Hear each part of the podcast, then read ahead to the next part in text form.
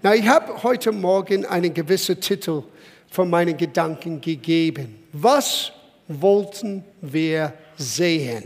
Was wollten wir sehen? Und das ist nicht nur aus meinen Gedanken gekommen, das ist eigentlich ein Zitat Jesu. Als er mit Menschen geredet hat, als die alle in die Wüste kamen, um ein Prophet zu hören. Und das ist auch erstaunlich, wie viele unterschiedliche Meinungen im Gange waren über den Prophet damals wie auch heute. Und deswegen ist es wichtig, dass wir ein bisschen reflektieren. Es ist wichtig, dass wir Dinge anschauen, dass wir auch sogar positiv kritisch Dinge anschauen. Nicht negativ, nicht kritisch, um kritisch zu sein, sondern zu lernen. Und ich möchte beginnen, indem ich diese kleine Passage lese aus Lukas Kapitel 7, weil das war damals eine Frage und ich glaube, das gibt heute dieselbe Frage. Was wollten wir sehen? Ich beginne ab Vers 24. Als die Jünger des Johannes gegangen waren, wandte sich Jesus an den Menschen, die sich um ihn versammelt hatten. Was wolltet ihr sehen? Als ihr zu Johannes in der Wüste hinausgezogen seid, ein Schliffrohr, das vom Wind hin und her bewegt wird? Oder was sonst? Einen Mann in vornehmen Kleidern? Dann hatte er in den Königspalast gehen müssen. Oder wollte er ein Prophet begegnen? Das will ich euch sagen. Johannes ist ein Prophet. Ja, mehr als das. Johannes ist der Mann, von dem Gott gesagt hat, ich sende meine Boten vor dir her, der dein Kommen ankündigt und die Menschen darauf vorbereitet. Eins ist ganz sicher, von allen Menschen, die je geboren waren, ist keiner bedeutender als Johannes der Täufer. Trotzdem werden die geringsten im Reich Gottes größer sein als er. Wow, das ist schon heftig. Erstens, die Menschen sind in die Wüste gegangen. Einige sind sogar den ganzen Weg nach Feldkirchen gekommen außerhalb der Innenstadt, in der Mittelring, um wirklich ein Prophet zu sehen. Es wurde angekündigt für die Gäste unter uns. Letzte Woche hatten wir ein prophetisches äh, Konferenz. Und es war nicht unsere Konferenz, und ich gebe zu, ich kannte den Menschen nicht. Äh, das Cindy Jacobs und Mike Jacobs habe ich bis äh, letzte Woche noch nie kennengelernt. Und äh, Walter Heidenreich kannte ich schon und Peter Dippel. Ich habe übrigens bei meiner Studienzeit habe ich gemerkt, dass mein Lexikon vom Griechisch in den englischen Neuen Testament war ein Geschenk in 1980 von Peter Dippel. Sein Name war drinnen. With much love, Peter. Und ich dachte, oh wow, ich habe das völlig vergessen. Peter hat mir diesen Buch gegeben, E.W. Vines Expository Dictionary of New Testament Words. Wunderbares Buch ein Muss lesen für alle Pastoren. Aber Cindy kannte ich nicht und Cindy war den anerkannter und äh, angekündigter Prophetin, die kommen soll. Und so viele sind mit Neugier gekommen. So war das damals. Ich muss euch ehrlich zugestehen, es war immer so. Propheten haben immer eine gewisse äh, Anreiz, eine gewisse Neugier bewirkt. Und ich glaube, dieses Neugier ist, weil in uns steckt eine innere Wissen.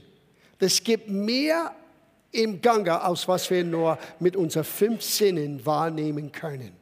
Und ein prophetischer Dienst hat die Möglichkeit und hat die Fähigkeit, gewisse Dinge hinter der Kulisse bekannt zu machen.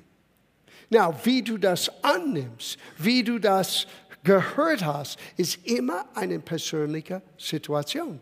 Jesus hat gesagt zu ihr, seid ihr gekommen, nur etwas Gewöhnliches zu sehen. Dieses Schliffrohr, das hin und her geht mit dem Wind, es ist ganz gewöhnlich. In gewissen Orten in der, in der Wüste, du hast eine kleine Oase und dieser Schliffrohr und diese Pflanzen, die wachsen auf. Das ist ganz normal. Seid ihr gekommen, um nur ein normaler Mensch zu hören? Das war die erste Frage. Oder seid ihr gekommen, um etwas Extravaganz, mit extravaganzer ähm, Ausstrahl. Habt ihr das auch sehen wollten? Dann sagt er, lieber geh in den äh, Königspalast. Da seht ihr bessere Kleider. Obwohl Johannes war außergewöhnlich gekleidet für die damalige Zeit. nicht gewöhnlich wie die normalen Hirten, die man gefunden hat in der Wüste. Und dann hat Jesus gesagt, ihr habt einen Prophet gesehen. Und er ist ein Prophet. Und dann hat Jesus uns etwas gesagt. Er war der größte Prophet, die je erschienen ist im Alten Testament. Ja? Na, es ist erstaunlich, weil er hat kein Wasser geteilt. Er hat kein Feuer vom Himmel runtergeholt. Er hat kein Mensch von den Toten auferweckt. Er hat sogar kein außergewöhnlicher Wunder bewirkt. Gleichzeitig Jesus sagt, er ist der Größte. Warum? Ich glaube, es hat zu tun mit seiner Herzenseinstellung.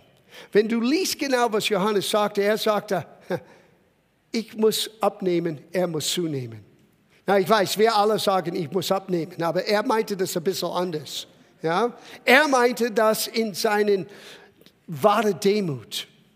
Ich bin gekommen, nicht in den ersten Reihe zu stehen. Ich bin gekommen, meine Arbeit zu tun, damit er in seinen Dienst in der Fülle hineintreten können. Ich muss den Weg bahnen, aber eigentlich es geht um Jesus, nicht um mich.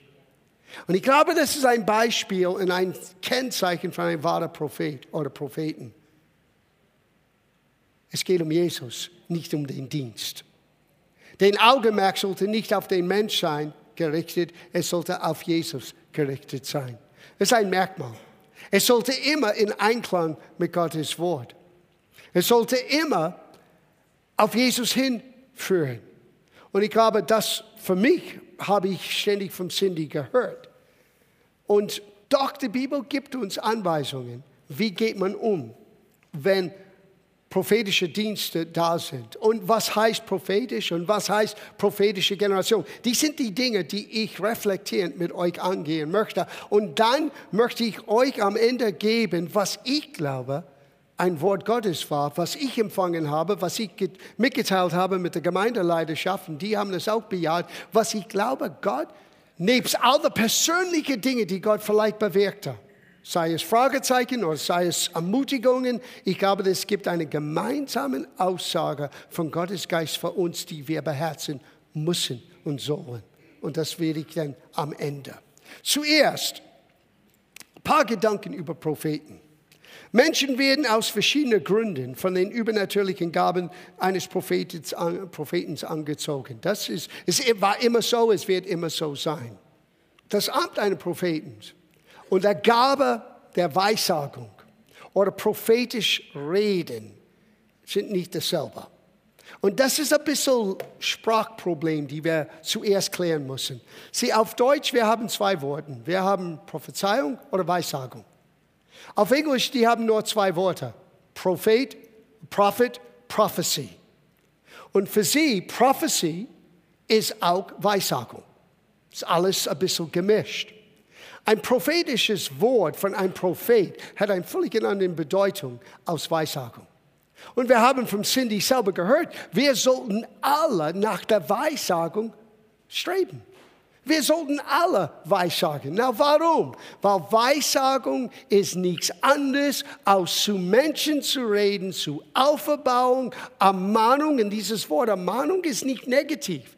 Das Wort in der griechischen Text könnte man besser übersetzen mit ermutigend. Ermahnen oder ermutigend und trösten. Aufbauen, ermutigend und trösten. Na, wir brauchen keine Aufbauung und wer braucht keinen Trost und wer braucht keine Ermutigung voranzugehen? Bitte steh auf. Wir alle brauchen Ermutigung. Wir alle brauchen Trost. Wir alle brauchen dieses Voranbringen. Und das ist, was Weissagung tut. Aber das kommt nicht aus unseren Gedanken allein. Es ist durch den Geist Gottes einen Hochsprudel. Und es ist nicht so geistig, es sollte nicht immer so geistig sein. Der Herr sagte mir, ich sollte dir sagen. Das muss man nicht sagen. Es kann ein aufbauendes Wort. Ich habe den Eindruck, ich sollte dir sagen, Matthias, geht weiter. Und dieser geht weiter für dich bedeutet etwas. Für diejenigen, die es gesagt haben, ähm, ich hoffe, das hat geholfen. Und so ist ein Wort der Weissagung. Und wenn, wenn die Bibel redet oder wenn Menschen reden von einer prophetischen Generation, wisst ihr, was sie meinen? Einem Volk, die ständig dabei sind, einander zu ermutigen und Menschen so zu dienen, dass die werden ermutigt sein, Jesus zu kennen. Es gibt eine Aussage, die für mich alles klärt mit diesem Begriff Weissagung. Und das ist in Offenbarung, Kapitel 19, Vers 10. Denn das Zeugnis Jesu ist der Geist der Weissagung. That's it. Und ich habe mich hochgefreut an Donnerstagabend, als Cindy Jacobs zuerst gedient hat, dass sie so häufig sagte, wenn wir reden über geistige Dinge, das hat nur einen Zweck. Wir wollen Menschen dienen, damit sie zu Jesus kommen können. Habe ich gesagt, Amen. Weil der Geist der Weissagung ist ein Zeugnis von Jesus. Jedes Mal, wenn du jemandem erzählst, was Jesus für dich getan hat, er hat gerade diesen Geist der Weissagung weitergegeben. Und wir als Volk müssen ein Volk, ein prophetisches Volk sein in diesen Hinsicht, dass wir immer über Jesus, was er getan hat, was er für uns getan hat, was er für andere Menschen tut und was er tun möchte, das sollte in unser Herzen immer den ersten Priorität. Und das für mich ist, was es heißt, ein prophetischer Generation zu sein. Na, es gibt einen riesigen Unterschied zwischen uns Menschen, die gläubig sind, die weissagen sollen und weissagen können, und den Dienst und Amt eines Prophets. Die sind zwei unterschiedliche Dinge. Es gibt ein biblisches Beispiel und ich bin so froh, dass der Heilige Geist hat diesen Beispiel für uns spezifisch in Apostelgeschichte geschrieben. Schauen wir das an. Das ist Apostelgeschichte 21. Das ist die Geschichte von Paulus mit seinem Team und die sind auf einer Missionsreise und die landen in einen Ort, wo Philippus, der zuerst begonnen hat als Diakon und später als Evangelist bekannt war. Und die landen bei ihm zu Hause. Lass uns das lesen ab Vers 8. Es heißt hier in Apostelgeschichte 21, wer sagt, am folgenden Tage aber zogen wir aus und kamen nach Caesarea. Und wir gingen in das Haus des Evangelisten Philippus, der einer von den sieben war. Das ist der Bezug auf Apostelgeschichte 5, wo diesen sieben Männer wurden die ersten Diakonen ausgesucht, um den Gemeinden zu dienen. Okay? Er hat so angefangen. Aber aus Verfolgung kam, er ist nach Samaria gereist und Gott hat ihn benutzt als Evangelist. Zeichen und Wunder folgten die Botschaft von Jesus. Genauso wie Pastor Stefan, wenn er nach Pakistan geht. Das sind die wahren Zeichen von einem wahren Evangelist. Und dann, es heißt hier, dieser hatte vier Töchter, Jungfrauen. Sie waren noch nicht verheiratet. Vielleicht waren sie Teenager, weiß ich nicht. Aber die waren häufig von Gott benutzt, Menschen zu ermutigen. Es war bekannt, diese vier, meine Güter, die sind schon ein Bundel von Energie. Die ermutigen immer jeder Mensch, Jesus anzuschauen, mit Jesus zu gehen. Und es war bekannt in der ganzen Gegend. Die haben vier äh, Töchter, Jungfrauen, welche weissagten. Als wir uns aber mehrere Tage dort aufhielten, dann schau das an, mehrere Tage, es ist nicht nur ein Tag, die waren ein paar Tage, vielleicht ein paar Wochen dort, kam aus Judäa ein Prophet. Das ist nicht jemand, der weissagt, das ist ein Amt, ein Dienstgabe, ein Prophet namens Agabus herab. Der kam zu uns. Na, na schau das an. Sieh, wenn du eine Weissagung gibst, du hast den Eindruck, es sprudelt hervor, das ist eigentlich das Wort Weissagen, hat diesen Begriff wie Hochsprudeln, wie, wie eine Flasche von Mineralwasser und du schüttelst das, macht der Deckel frei und boom. Und so ist es mit Weissagen. Es ist ein Kribbeln innerlich. Du möchtest das sagen, du, du hast die Eindruck, ich sollte das sagen und es aufbaut und es stärkt und es tröstet, aber es deutet immerhin zu Jesus kein Zukunftsrede, kein übernatürlicher Wissen. Das ist etwas anderes. Ist ein Wort der Weisheit oder Wort der Erkenntnis. Wir reden nicht über diese die Offenbarungsgaben. Wir reden über schlicht und einfach, was jeder Gläubiger tun kann und tun soll. Einander ermutigen und auf Jesus hindeuten. Aber jetzt kommt Agabus und er kommt mit etwas völlig anderes. Na schau, was er tut. Er nimmt den Gürtel Die Männer damals hatten ein, fast einen Rock an und das wurde umgeben mit einem Gurt. Und als die zusammensaßen, um zu, miteinander zu reden, zu studieren, die haben diese Gurt ausgenommen und beiseite gelegt. Aber Agabus geht gleich zu Paulus' Gurt, nimmt das an und bindet seine Hände und seine Füße. Warum so theatralisch? Weil so sind Propheten. Die sind anders, die ticken anders. Sorry. War immer so, wird immer so sein. Die tun Dinge, wo du denkst, ja, ja warum? Warum hat er das nicht einfach gesagt? Es ist interessant, er hat auch nicht gesagt, das ist für Paulus. No. Er hat gesagt, du kannst es lesen, wer immer dieser Gurt gehört, so wird die Juden ihm auch binden in Jerusalem. Now, die Interpretation ist auch eine sehr persönliche Sache. Alle, die mit Paulus gereist waren, well, vielleicht lesen wir das, bevor ihr denkt, dass ich das alles ausgedacht. Uh, der kam zu uns, nahm den Gürtel des Pauluses und band sich die Hände in die Füße und sprach, das sagt der Heilige Geist, der Mann, der diesen Gürtel gehört, werden die Juden in Jerusalem so binden, in die Hände der Heiden ausliefern.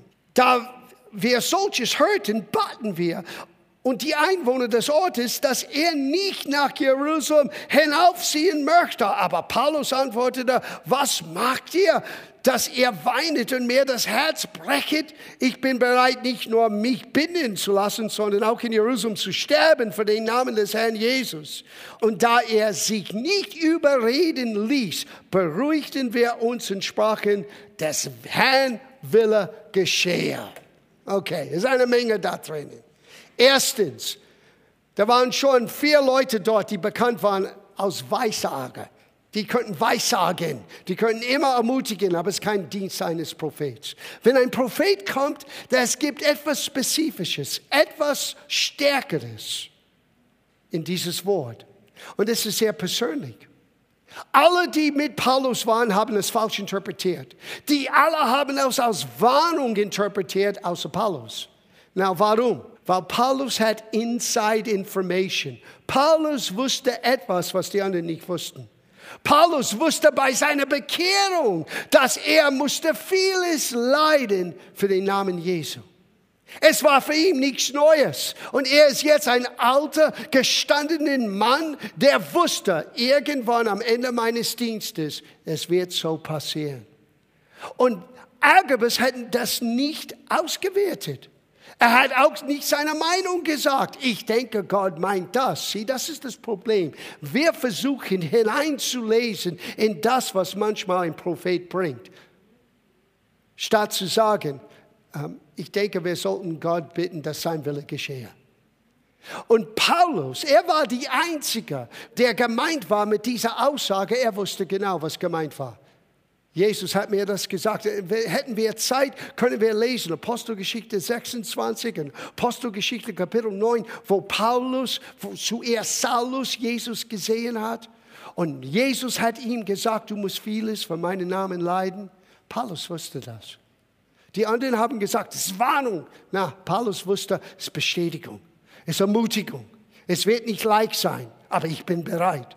Und wenn du das weiterliest, sogar wenn du würdest in äh, Apostelgeschichte 23 gehen, du wirst in Vers 11 folgendes lesen. Als er sitzt im Knast, war es tatsächlich zustande gekommen, was Agabus sagte.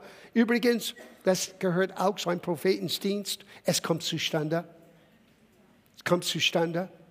Na, wir werden über aber den Neuen Testament Propheten reden in einer Sekunde, weil die sind nicht unfehlbar. Ja. Sie im Alten Testament, die Regel war ziemlich unkompliziert. Wenn sie etwas sagen, es kommt nicht zustande, gar kein Problem, wir steinigen sie und sie werden getötet und wir haben das Problem nicht mehr. So war das im Alten Testament. Im Neuen Testament ist es ein bisschen gnädiger. Oh, Halleluja aber es sollte nicht alles gegessen, was gesagt ist im Namen des Herrn. Wir haben eine Warnung. Wir haben eine Anweisung. Ich werde dort, gleich dorthin kommen. Aber wenn du liest hier in Apostelgeschichte 23, Vers 11, Paulus sitzt im Gefängnis und plötzlich taucht Jesus auf. Und was sagt Jesus zu Paulus? Oh, Paulus, ich habe versucht, dich zu warnen. Hättest du nur auf Agabus gehört? No. Er sagte, Paulus, sei guter Mutes. Genauso wie du hier Zeugnis in Jerusalem von mir gegeben hast, musst du auch in Rom tun. Hab keine Angst. Jesus ermutigte ihn. Now, here's the Punkt. Nicht Timotheus, nicht Silos, nicht Lukas, der Apostelgeschichte geschrieben hat, nicht Philippus, ein Evangelist. Keiner hat verstanden, was der Geist Gottes zu Paulus sagen wollte, weil es war nicht für Silos und Timotheus und Lukas und all der Rest. Es war nur für einen, Paulus. So, wenn du etwas gehört hast, was du nicht verstehen kannst, wahrscheinlich war es nicht für dich. Ziemlich unkompliziert. Und wenn du etwas gehört hast, was du nicht einordnen könntest, dann musst du für dich besorgen, was ich zu Hause habe und auch in meinem Büro. Ich habe ein unsichtbares Regal. Und bei diesem Regal, ich stecke gewisse Dinge, die ich noch nicht einordnen kann. Weil ich habe eins gelernt mit Gott. Er sieht Dinge anders, als wir es sehen. Ich gebe euch ein Beispiel. Wahre Geschichte. Jetzt ist er alt. 1986, wir sind alle in der Festhalle in Frankfurt. Der zweite Feuerkonferenz. Zuerst war es in Zimbabwe, die erste mit Rainer Bunky, der zweite in Frankfurt. Und wir haben mitgeholfen dort und ich stehe dort und eigentlich war ich verantwortlich für einen gewissen Bereich. Und Laurel Cunningham, richtig ein Apostel und wahrscheinlich auch Prophet, was weiß ich. Er steht auf der Bühne und sagt, im Namen des Herrn, der Mauer wird in der kürzesten Zeit fallen. Und ich stand dort und ich sagte, oh mein Gott, warum muss der Amerikaner immer solche Dinge sagen? Am Ende der Gottesdienst, Meana hat gesagt, hast du gehört, was dieser Amerikaner gesagt hat? Wir konnten es nie vorstellen, obwohl wir für das gebetet, obwohl wir das gewünscht haben. Wir konnten es nie vorstellen. es ist stattgefunden. Wow. Sieh, manchmal, wir können das nicht einordnen, aber ich habe gelernt von Laurel Cunningham, äh, sei nicht so schnell zu richten. Vielleicht legt es auf das Regal, warte ein bisschen. Es wird vielleicht dann für mich eine Bedeutung haben. Oder vielleicht muss ich nicht das verstehen. Du musst nicht alles verstehen. Lass mich euch etwas zeigen im Neuen Testament. Das vielleicht wird euch helfen. In Romerbrief Kapitel 12, wir lesen folgendes in Vers 6. Gott hat jedem von uns durch seinen Heiligen Geist unterschiedliche Gaben geschenkt. Habt ihr das gehört? Wir ticken nicht alle gleich. Get over it. Nicht jeder wird genauso Dinge beurteilen und Dinge verstehen wie du. Und es ist gut so, es ist okay. Wir haben unterschiedliche Gaben. Hat jemand zum Beispiel die Gabe in Gottes Auftrag, prophetisch zu reden? Now, hier sagt, heißt es prophetisch, das Wort ist Weissagen. Er redet nicht von einem Prophet hier. Er redet von, wie Gott uns veranlagt in Romans Kapitel 12, der ganze Kapitel hat zu tun mit, wie Gott uns unterschiedlich geschaffen hat. Und einige von uns sind prophetisch oder mit Weissagung veranlagt. Das heißt nicht, dass du ein Prophet bist. Das heißt, dass ein Mensch, der prophetisch veranlagt ist, die wollen immer auf den Wahrheit, auf den Punkt, auf den jetzt, jetzige Situation gehen und ermutigen, dass es vorangeht. Es gibt andere Menschen, die mehr veranlagt sind mit Barmherzigkeit. Die wollen immer ein Pflaster über alles legen. Es gibt andere Menschen, die veranlagt als Geber. Now, now denk für zwei Sekunden. Jeder sollte treu sein mit Geben. Aber einige sind veranlagt als Geber. Die haben eine Gabe.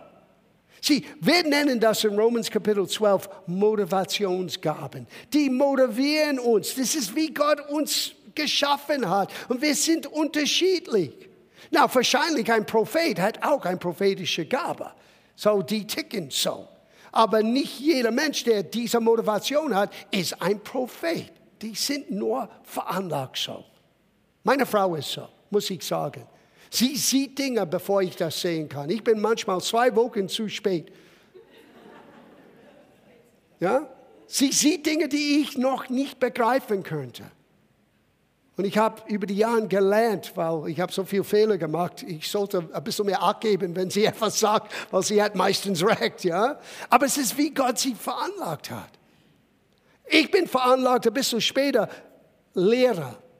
Ich bin veranlagt so. Ich möchte immer sehen, dass Menschen zur Wahrheit kommen, dass sie verstehen, was sie gehört haben. Ich war immer so, bevor ich in den Dienst war. Ich bin so veranlagt. Sogar so, als ich alte Freunde nach 40 Jahren wieder äh, gesehen habe, die mich kannten in der Highschool, nicht ein einziger war überrascht, dass ich Pastor bin. Ich war völlig platt. Was meinst du? War ich so nett damals?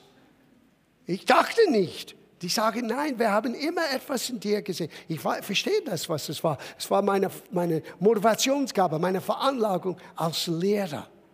Es war immer ein Drang in mir, dass Menschen Dinge verstehen. Well, hör noch mal, was es heißt hier, bevor wir zu einem Ende kommen mit, mit, mit dieser Menschen, der prophetisch veranlagt ist der in Gottes Auftrag prophetisch zu reden, dann muss dies mit dem Glauben übereinstimmen. Oder wie es heißt auf Englisch, es muss und es kann nur gemäß den Entwicklung deines Glaubens geschehen. Sieh, du kannst nicht über deinen eigenen Glauben heraus sprechen. Ja, na, warum lese ich das? Weil es kann sein, jemand kommt und sagt ganz ehrlich, mein Kind, mein Kind, du bist mein Kind und ich möchte, dass du weißt, ich habe dich lieb, mein Kind. Und du sagst, oh, das alles wusste ich, aber für diese Menschen, die sind jung im Glauben, das war das, was Gott durch denen sagen möchte. Nimm's an. Nimm's an. Jemand anderen, der mehr Erfahrung hat, der mehr im Glauben gewachsen ist, vielleicht kommt mit etwas, was ein bisschen mehr Information hat, mehr Einsicht hat. Aber niemand kann über den Maß des Glaubens, über ihre eigenen Entwicklung heraus weissagen. Okay? Aber achte es nicht aufs Gering. Weil wenn Gott dich ermutigen möchte, es gibt immer einen Grund. Es kann sein, du brauchst das in ein oder zwei oder drei Tagen. Halte fest an das. Okay? Lass uns ein bisschen weiter schauen. Ist interessant über Jesus, wenn wir hätten Zeit, wir können das sehen. Johannes Kapitel 7, lies das zu Hause, Verse 40 bis 43. Die Menschen wurden gespaltet, weil die sagten, er ist ein Prophet und er diente unter anderem auch als Prophet. Und es hat gespaltet. Weil prophetische Dienste sind manchmal so eigen. Johannes war eigen. Es kann spalten. Wir sollen es nicht erlauben zu spalten. Was ich nicht verstehe, lege ich auf das Regal. Was für mich geeignet war, wenn ich das nicht gleich verstehe, dann war es nicht für mich gemeint. Und, und ich komme zu einem ganz wichtigen Punkt hier. 1. Thessaloniker Brief, Kapitel 5. Schalte dein Gehirn nicht aus. Okay? Schalte dein Gehirn nicht aus. Warum? Hört das hier. Den Geist dämpfen. Now, vergesse nicht unsere Regel für alle, die in der Bibelschule waren oder sind. Der Kontext bestimmt den Content oder den Inhalt. Lies das in den Zusammenhang. Den Geist dämpft nicht, die Weissagung verachtet nicht, prüft aber alles, das Gute behalte. That's the rule. That's the rule. Du bist verantwortlich, das für dich selber zu überprüfen. Zuerst, ich überprüfe das hier. Stimmt das überein mit Gottes Wort? Wenn es stimmt nicht überein mit Gottes Wort, dann lege ich das sowieso ab. Sorry. Mein Leben ist hier auf das Wort. Now, vielleicht habt ihr gemerkt, unterschiedliche Bewegungen, unterschiedliche Kulturen. Ich komme aus einem Wort des Glaubensbewegung. Aus meiner Herkunft hier ich gehe immer zurück hier, immer zurück hier, immer zurück hier. Die prophetische Bewegung habe ich gemerkt, war meine erste Begegnung, so in diesem Intensität. Ich habe gemerkt, ja, die beziehen sich auf das Wort, aber sie zitieren eins und dann reden für eine Stunde. Na, das heißt nicht, dass was sie geredet haben, war für mich wenig Bedeutung. Aber den, den Stellenwert für das, was für uns geschrieben ist, es ist fast selbstverständlich, dass jeder seine Bibel immer liest. Und für mich, das ist nicht selbstverständlich. Ich möchte, dass du weißt, dass du weißt, dass du weißt, dass du weißt, was du weißt. Aber wenn du alleine bist und ich nicht da bin und keiner ist hier, du musst wissen, auf was du stehst mit deinem Leben. Und das ist ein bisschen meine Herkunft, mein, aus meiner äh, äh, Erfahrung. Das heißt nicht, dass eine besser ist als die andere, es ist nur eine andere Kultur. Es gibt unterschiedliche Kulturen, auch unter uns Christen. Sieh, es gab eine Zeit, wo die Apostel waren zu Fuß auf dem Weg und jemand kam, der nicht von ihrer Clique war und die haben es verboten. Und Jesus sagte, tut das nicht. Nur weil sie nicht aus deinen Flüssen, deinen Be Bewegungen, deinen Kultur kommen, heißt nicht, dass es falsch ist. Niemand, der für mich spricht, kann gegen mich sein, hat Jesus gesagt. Wir müssen ein bisschen mehr Barmherzigkeit haben. Ja? Und du kannst immer etwas lernen. Aber du bist verantwortlich, dein Gehirn nicht auszuschalten, sondern alles zu überprüfen, was du gehört hast. Und das Gute, das heißt, die neue testamentliche Propheten sind nicht unfehlbar. Und deswegen steinen wir sie nicht. Es ist eine Mischung zwischen Mensch und der Gabe. Und so, du musst das auswerten für dich. War das Gott? War das jemands Interpretation? Interpretation? War das nur seelisch? Du musst es selber für dich auswerten. Behalte das, was gut ist und das, was nicht gut ist. Dr. Cho hat immer gesagt, wenn du ein Fisch isst, dann der Kreta legst du beiseite. Und das Fleisch, das isst du. Und so, wenn es gibt ein paar Kreter in einem Gottesdienst, prophetischer, dann legt das beiseite. Was ist das Ausschlaggebende? Hier, was steht geschrieben? Weil der Geist Gottes wird nie etwas gegen Gottes Wort zu uns sagen. Amen. Und dann das Letzte. Wow, so spät. Und dann sage ich euch, was ich euch sagen wollte, was ich gelernt habe. Das war nur die Einleitung. In 1 Samuel Kapitel 10, wir haben eine Geschichte, wo Saul zu den Propheten ging. Kapitel 10, Vers 10. Denn als sie dort an den Hügel kamen, siehe, da begegnete ihm, das ist Saul, der König Saul, eine Schar Propheten. Und der Geist Gottes kam über Saul, so dass er in ihrer Mitte weissagte. Als aber die, welche ihn zuvor gekannt hatten, sahen, dass er mit den Propheten weissagte, sprachen sie alle untereinander, was ist dem Sohne des Kais widerfahren? Ist Saul auch unter den Propheten? Na, warum habe ich das gelesen? Die Salbung wird etwas in uns aufwühlen. And that's okay. That's okay. Gott hat etwas aufgewühlt letzte Woche. Aus Chad zu mir kamen, ich kannte Chad nur flüchtig. Aber in mein Herz, es heißt, gibt ihm den Raum, lasst die Gemeinde ihm zur Verfügung sein, aber es wird etwas für uns von Gott gegeben. Das wusste ich. Sonst hätte ich das nicht erlaubt. Sonst hätten wir aus Gemeindeleiterschaft das nicht zugesagt. Und eines ist geschehen. Das gab unter uns, und es gibt auch heute Morgen, man spürt das, einen Hunger nach den übernatürlichen Wirken Gottes. Aber im Grunde genommen, ihr Lieben, seit Oktober, das ist alles, was wir hören. Wir haben sechs Wochen über die Übernatürliche gesprochen. Und dann haben wir gehört, es ist vollbracht. Wir müssen nur in den richtigen Bahn uns lenken lassen. Gott ist am Wirken. Und dann durch letzte Woche, das ist, was ich für uns bekommen habe. Und ich möchte abschließen mit diesen Gedanken. Kolosserbrief, Kapitel 3, Vers 1. Seid ihr nun mit Christus auferstanden? Das ist meine Frage. Seid ihr mit Christus auferstanden? So suchet, was droben oder oben ist, wo Christus ist, sitzen zum Rechten Gottes. Trachtet nach dem, was droben, nicht nach dem, was auf Erden ist, denn ihr seid gestorben und euer Leben ist verborgen in Christus, in Gott. That's the message. Na, wie kann ich nach oben trachten? Muss ich nach oben immer schauen? No, du wirst Probleme haben. Der Eberfelder sagt folgendes: Sind auf das, was oben ist. Sind auf das. Auf Englisch, muss ich auf die englische Übersetzung greifen, weil es wird uns helfen.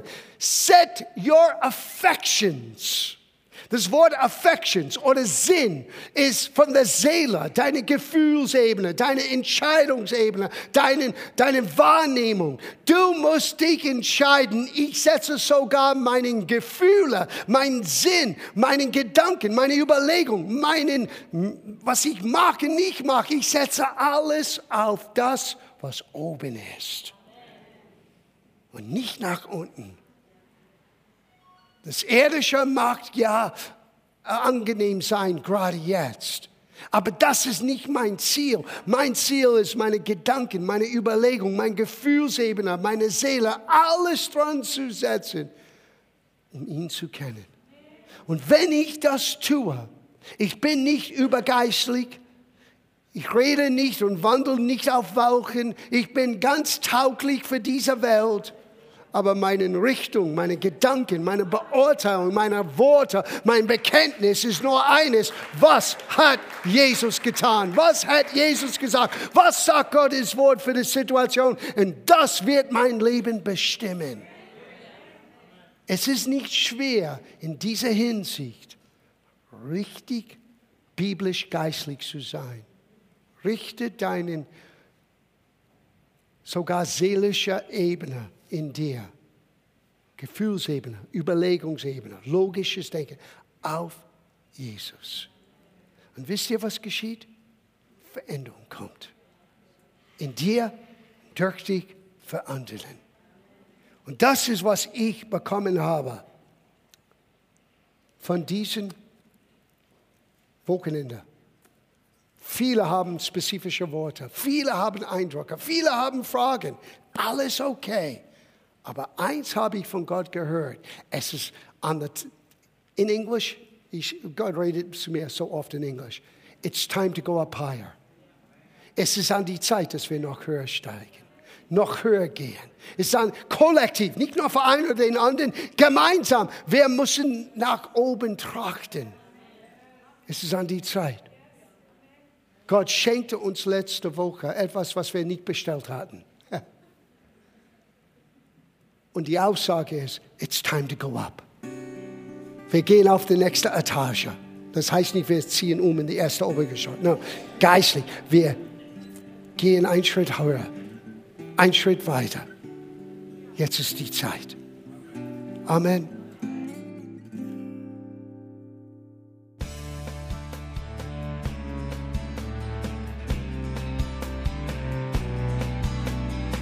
Liebe Zuhörer, das war ein Ausschnitt eines Gottesdienstes hier im Gospel Life Center. Auf unserer Website www.gospellifecenter.de können Sie die Notizen für diese und andere Predigten nachlesen und sich über die Arbeit von Gospel Life Center informieren. Wir wünschen Ihnen Gottes Segen.